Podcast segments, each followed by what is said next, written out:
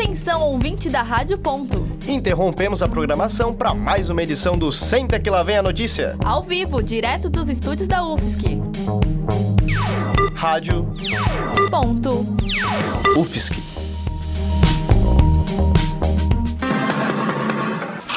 Senta que lá vem a notícia. Após renúncia, Evo Morales se exila no México. Primeiro satélite da UFSC vai entrar em órbita em dezembro. Estão abertas as inscrições para a seleção de instrutores das oficinas de arte para 2020 da UFSC. O governo do México concedeu asilo político ao ex-presidente bo boliviano Evo Morales. Ele está no México desde a madrugada de hoje após ter renunciado à presidência da Bolívia no domingo. O governo mexicano disse reconhecer a legitimidade de Morales e que a renúncia dele foi causada por um golpe dado pelo exército. Em seu Twitter, o ex-presidente prometeu voltar logo com mais força e energia. A situação na Bolívia é delicada. Além de Evo, o vice-presidente do país e os presidentes e vice-presidentes da Câmara e do Senado, que estavam na linha sucessória segundo a Constituição, também renunciaram, deixando em vácuo um vácuo do poder. poder. A segunda vice-presidente do Senado e opositora de Morales, Janine Añez, reivindicou a presidência boliviana até a convocação de novas eleições, mas ainda não se sabe quem assumirá o cargo. O primeiro satélite desenvolvido na UFSC vai chegar ao espaço em dezembro. Saiba mais com o repórter Marcos Henrique. Um satélite de pequeno porte desenvolvido na UFSC será lançado no dia 17 de dezembro do Centro de Lançamento de Satélites em Taiwan, capital da província de Shanxi, interior da China. Chamado de Floripa Sat 1, o equipamento foi construído por alunos de diversos cursos da universidade, oriundos de diferentes campi. O equipamento é do tipo CubeSat. Isso significa que ele tem um formato cúbico, possui arestas de 10 centímetros e pesa 965 gramas. A energia para o funcionamento será produzida por painéis solares presentes em cada uma das faces. O satélite foi enviado à China na última sexta-feira, do aeroporto de Guarulhos, em São Paulo. Ele será colocado em órbita a bordo do foguete chinês Longa Marcha 4B. Esse foguete vai levar também outro satélite de grande porte construído em uma parceria entre China e Brasil, o Cybers 4A. O professor do Departamento de Engenharia Elétrica e Eletrônica da UFSC, Eduardo Bezerra, comentou sobre o que deve acontecer após o lançamento. O satélite não vai estar acoplado a nenhum equipamento, vai estar navegando, né? vai estar voando né? sozinho. Quando o satélite é ejetado do foguete, ele vai se estabilizar utilizando o campo magnético da Terra para posicionar uma das faces em, em, direção à Terra, facilitar a comunicação com, com as estações terrestres. Período orbital é de cerca de 97 minutos, ou seja, cada hora e meia ele vai dar uma volta na Terra. O satélite vai funcionar como um repetidor de sinal para rádios amadores, em áreas remotas ou em situações de emergência. A expectativa também é de que ocorra a validação da qualidade dos sistemas de bordo desenvolvidos na UFSC. Dessa forma, eles ganhariam confiança no ramo aeroespacial e outras equipes poderiam utilizar esse conhecimento. A comunicação com o satélite vai acontecer através de sinais de rádio. A base de comando terrestre vai ficar na UFSC. A missão deve durar de 2 a 3 anos, mas o tempo pode variar por conta dos efeitos da radiação do espaço nos componentes eletrônicos do satélite. Com as informações, eu sou Marcos Henrique para o Centro a notícia. Foram abertas as inscrições para a seleção de instrutores de cursos, oficinas e workshops da UFSC para 2020. O Departamento Artístico-Cultural e a Secretaria de Cultura e Arte vão escolher especialistas para ministrar nas áreas de arte educação, artes visuais, cinema, dança, música e teatro.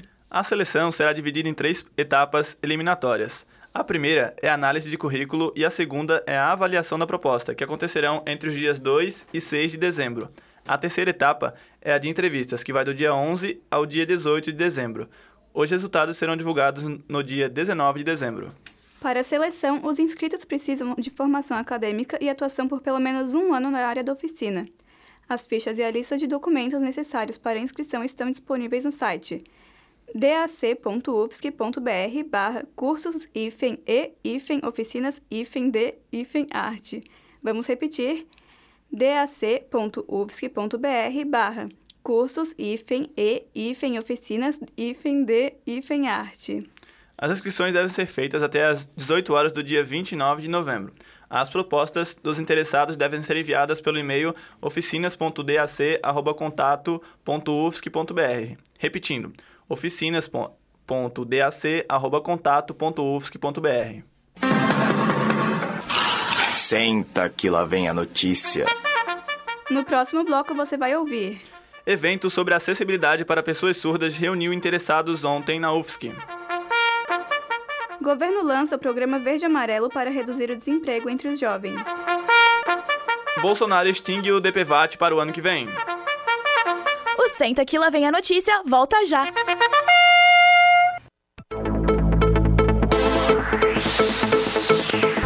Continue ligado na programação da Rádio.UFSC.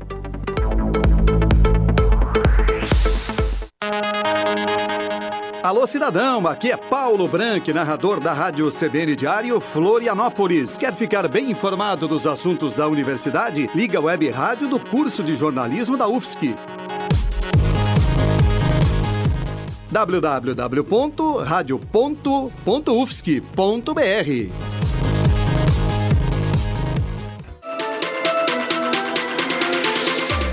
O Senta que lá vem a notícia traz para você as principais notícias do Brasil e do mundo. E ainda você confere a previsão do tempo e o cardápio do RU do campus Trindade.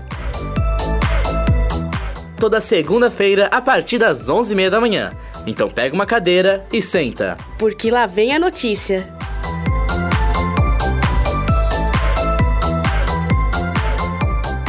Um dois um dois rádio.ufsc é rádio e ponto. Estamos de volta com Senta que lá vem a notícia. Ontem ocorreu um evento sobre a acessibilidade de pessoas surdas na educação e na saúde. Quem traz mais informações é a repórter Natália Polish, ao vivo aqui do estúdio. Na noite de ontem, o Grupo de Estudos em Linguagem, Cognição e Educação, o GELSE, da Universidade Federal de Santa Catarina, promoveu uma palestra sobre a inclusão de pessoas surdas na educação e na saúde. O palestrante foi o chefe de departamento de Departamento de Letras Libras, professor doutor Dionísio Schmidt, e o professor Tiago Vitorino. Desde a falta de estrutura nas escolas, tanto públicas quanto privadas, até o fato de que familiares, amigos e prestadores de serviços não terem conhecimento de Libras, faz com que a acessibilidade de pessoas surdas seja prejudicada. O encontro focou muito na questão de educação, da educação não ser inclusiva para essas pessoas.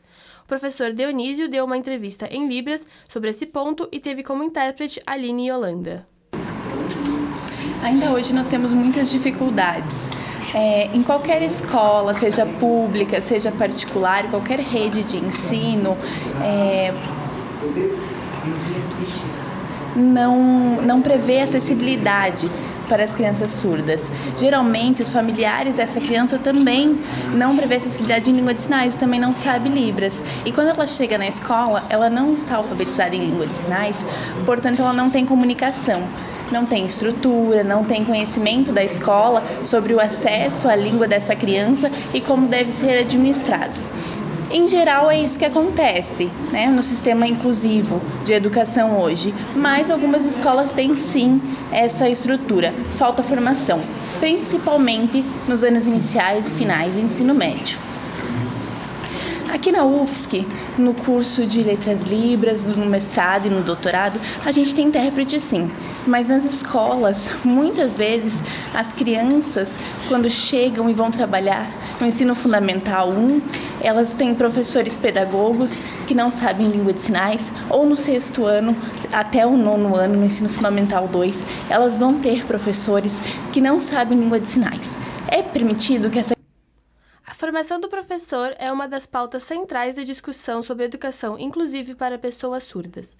Não é possível a acessibilidade se a pessoa que ministra as aulas não consegue ter um canal de comunicação com esses alunos. Ou seja, é fundamental que o professor seja letrado em Libras. A professora de pedagogia, Alessandra Hall, fala um pouco sobre. Então, assim, é, eu não vejo ainda é, uma boa formação suficiente né?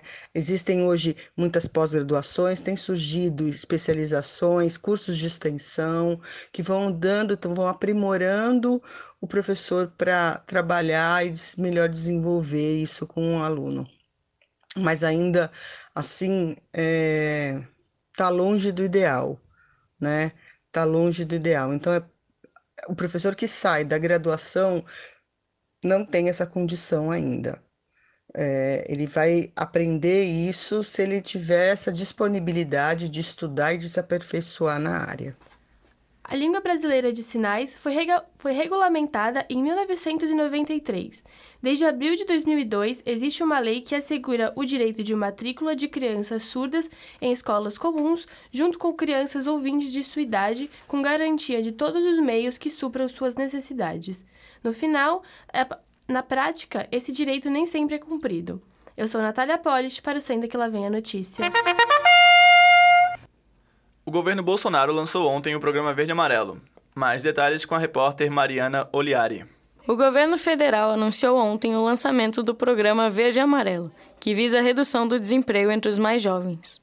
O projeto deve beneficiar pessoas entre 18 e 29 anos. O programa deve valer para contratos de até um salário mínimo e meio e será enviado ao Congresso como medida provisória. A redução entre 30% e 34% no custo de mão de obra é o principal incentivo para a contratação dos jovens, que terá desoneração na folha de pagamento. A meta do governo é que até 1 milhão e 800 mil vagas de emprego sejam criadas até 2020. A contribuição para o FGTS terá redução de 8% para 2% e o valor das multas também deve diminuir. Além disso, os empregadores não vão precisar pagar a contribuição patronal ao INSS. O contrato não exige convênio entre o governo e as empresas, ou seja, os empregadores podem efetivar contratos com os jovens imediatamente se o projeto for aprovado. As empresas não poderão ter mais de 20% dos funcionários nessa modalidade. Segundo economistas em entrevista ao G1, o programa é positivo, mas não será suficiente para mitigar o desemprego no Brasil. Eu sou Mariana Olhari para o Senta que lá vem a notícia. Bolsonaro assina medida provisória que extin- extingue o seguro obrigatório de veículos, DPVAT. Com mais informações, a repórter Nicole Santos. Nessa segunda-feira, dia 11, o presidente Jair Bolsonaro assinou a medida provisória que extingue o seguro obrigatório de danos pessoais causado por veículos automotores de vias terrestres, o DPVAT. O seguro ainda valerá para esse ano, para acidentes ocorridos até o dia 31 de dezembro, mas para 2020 já não poderá mais ser utilizado. Esse recurso era pago junto do IPVA anualmente pelos proprietários de veículos. O objetivo era assegurar que qualquer pessoa que sofresse acidente por veículos automotores, até mesmo invalidez e morte, tivessem direito à indenização monetária. Só no ano de 2018, segundo a seguradora líder, administradora do DPVAT, foram indenizados 328.142 vítimas e seus beneficiários. O advogado especialista em DPVAT, Zanelli Caldas, conta detalhes. A destinação do valor de 45% do total arrecadado para o Fundo Nacional de Saúde servia para custear os atendimentos dos acidentes realizados pela rede do SUS a quem não tem condições de ressarcir esses atendimentos da companhia líder, que é a gestora do seguro DPVAT. E os 5% restantes são repassados para aparelhar os Denatrans. A partir de janeiro de 2020, esse montante vai deixar de existir, causando um impacto imediato. Atualmente, os serviços prestados pelo SUS são precários e este valor de seguro representará um efeito negativo nas suas contas. As indenizações têm por objetivo cobrir despesas hospitalares, casos de invalidez permanente e é destinado aos dependentes em caso de morte. Eu sou Nicole Santos para o Senta que lá vem a notícia. Previsão do tempo. A formação de um ciclone extratropical deve trazer chuva e temporais para quinta-feira. Marcelo Martins, meteorologista da Epagre Cirã, traz mais detalhes. Bom dia. A Epagre informa as condições do tempo para a Rádio Ponto da UFSC, no programa especial Senta que lá vem a notícia.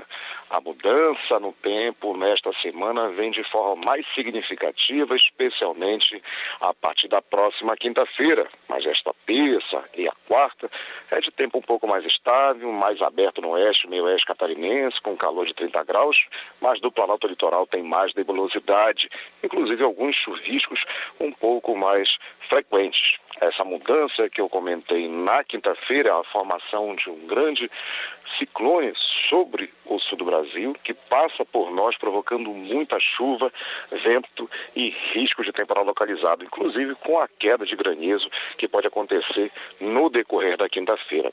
Rapidamente na sexta-feira o tempo limpa porque ele vai para o oceano, mas o mar deve ficar bastante agitado e há risco de ressaca. Ou seja, totalmente desaconselhável para a navegação de pequenas e médias embarcações. Marcelo Martins, meteorologista da Ipagricirã, a condição do tempo, para o programa Senta que lá vem a notícia. Cardápio do RU Hoje no almoço do RU, no campus Trindade, temos arroz parboilizado, arroz integral e feijão carioca. De proteína, iscas de frango com linguiça. Como complemento, está sendo servido abóbora para salada, repolho, pepino e molho mostarda. E de sobremesa, morgote. Lembramos da importância de evitar o desperdício, colocando no prato só o que irão comer. Para mais informações, acesse o site www.ru.ufsc.br Encontre o RU também pelo Instagram, arroba RU360UFSC. Senta que lá vem a notícia. O Senta que lá vem a notícia termina aqui. A edição hoje foi produzida pela turma B da disciplina de Áudio e Radiojornalismo, segundo semestre de 2019. Reportagens do primeiro bloco por Thais Martins, Marcos Henrique e Marta Maria. Foram repórteres no segundo bloco Natália Polish, Mariana Oliari e Nicole Santos. Edição de Tomás Ruas e Viviane Idalêncio. Locução de Lucas Petri e Marta Maria. Na técnica, Roque Bezerra. Assessoria do monitor da disciplina Lucas Ortiz e dos bolsistas Giovanni Veloso e Pamela Andressa. Orientação da professora Valciso Culoto. O Senta que lá vem a notícia volta na próxima terça, às 11h30. Bom dia! Rádio.UFSC, 20 anos. É rádio, é jornalismo e ponto.